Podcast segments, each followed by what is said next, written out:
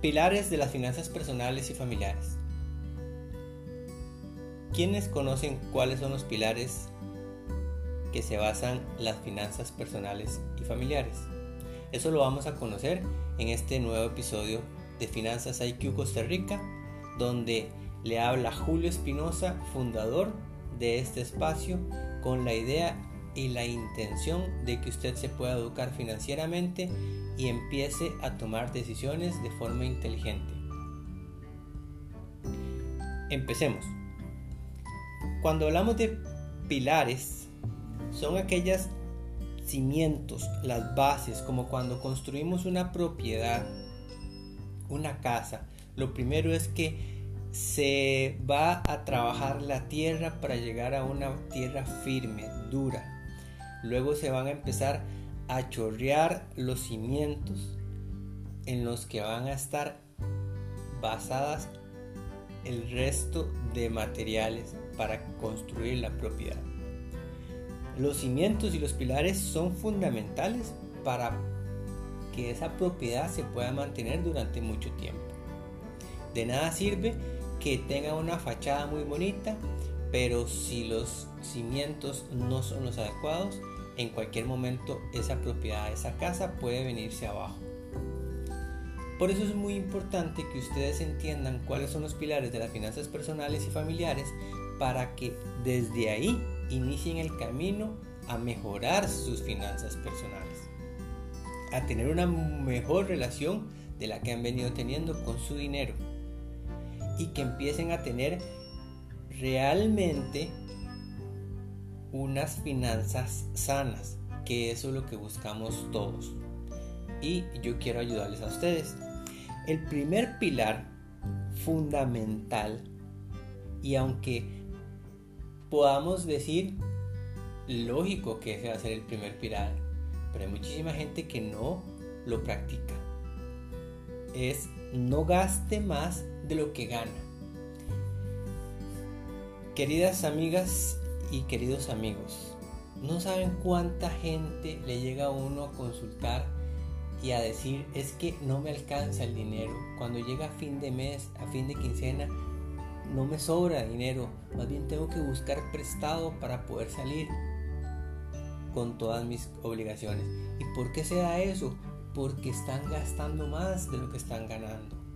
Porque sus ingresos son menores a sus egresos.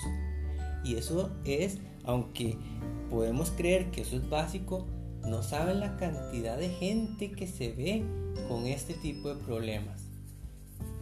No gasten más de lo que ganan. El segundo pilar, y volvemos al tema, pues la gente puede decir, ah, pero eso es, eso es de, de kinder. Bueno, es de kinder, pero no lo hacemos. Ahorrar debemos de ahorrar. Aunque sea poco, debemos de ahorrar. ¿Qué es lo que pasa cuando empezamos a ahorrar poco a poco? Se nos hace un hábito. Y cuando un hábito lo tenemos arraigado en nuestras vidas, es muy difícil que lo perdamos. Es más fácil que usted ahorre, se le haga un hábito de ahorrar montos pequeños y va a ser mucho más fácil que luego pueda ahorrar montos más grandes. Pero si no ahorran montos pequeños, ¿ustedes creen que va a ser fácil ahorrar montos altos? Empecemos por lo pequeño. Esos menudos que nos sobran, los vueltos de, ir al, del pasaje del autobús, los vueltos de, de ir al supermercado. Hay muchas formas en las que podemos ahorrar de poco en poco. Hemos hablado de los gastos hormiga, por ahí podemos ahorrar. Hay muchas formas, lo importante es que hagan el hábito de ahorrar. El tercer pilar, tenga una muy buena comunicación con su familia. Por eso las finanzas personales también hablamos de finanzas familiares. Nosotros somos individuos que nos relacionamos con un entorno familiar. Vivimos en una cultura donde todavía hay gente que vive con sus papás, se casan y viven con los suegros y entonces son familias grandes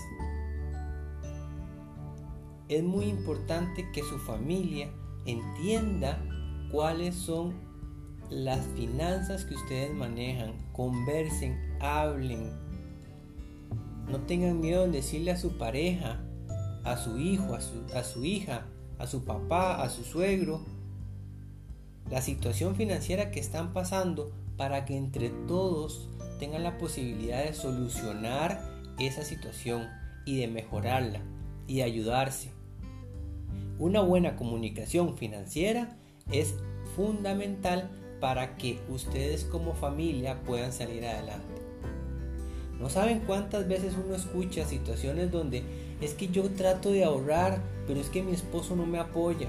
Es que yo trato de ahorrar y de, salir de deudas, pero es que mis hijos no me apoyan. Es que yo trato de, pagar las deudas y, y de poder salir adelante, pero es que en mi casa mis papás no me dejan, no me ayudan, no me apoyan. Esos casos son muy comunes. Comunicación familiar. El cuarto pilar, no se endeuden por consumo. Ya se los he comentado en algunos otros episodios. Endeudarse por consumo, ahí sí les puedo decir que es un error. Es un error porque ustedes pueden ponerse metas a corto y mediano plazo y ahorrar para comprarse eso que usted quiere comprarse. Para comprarse esa pantalla, para comprarse ese celular, para, irse de vacaciones. Todas esas metas de consumo que usted tiene las puede hacer por medio de ahorro. Y van a ver la diferencia. No se endeuden por consumo. Ahora, si lo llegan a hacer, traten de pagarlo lo más rápido posible. ¿De acuerdo? Y el quinto, y no menos importante, pilar fundamental de las finanzas personales y familiares es edúquese financieramente, asesórese, lea libros, metas internet a buscar cursos, hay cursos gratis. Y muchas veces la gente lo gratis siente que no le genera valor. También hay personas, existimos personas que estamos trabajando para ayudarles a ustedes a que sus finanzas puedan mejorar. Como les he mencionado en otros episodios, las finanzas son personales, no podemos generalizar.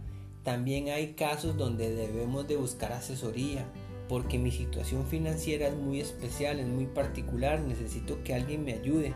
Ya he visto videos, ya he visto, ya he leído libros, pero eso no, no me da soluciones a mí. Entonces ahí es donde entramos los asesores financieros para poderles ayudar a ustedes a tomar decisiones correctas y en sesiones individuales se puede guiar a la gente.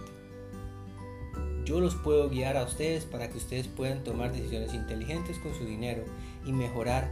Podemos mejorar.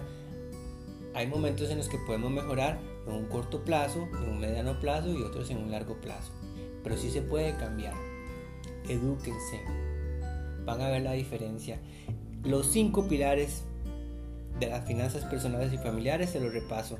No gasten más de lo que ganan. Ahorren. Tengan una muy buena comunicación con su familia. No se endeuden por consumo. Cualquier artículo o bien de consumo que vayan a comprar deben de planearlo, planificarlo y ahorrarlo y busquen cómo educarse financieramente para que cambien el estilo y la forma de manejar sus finanzas. Eso es todo por este nuevo episodio. Muchísimas gracias. Recuerden, estamos en Instagram como Finanzas IQCR y en Facebook como Finanzas IQ. Gracias, nos escuchamos pronto. Chao.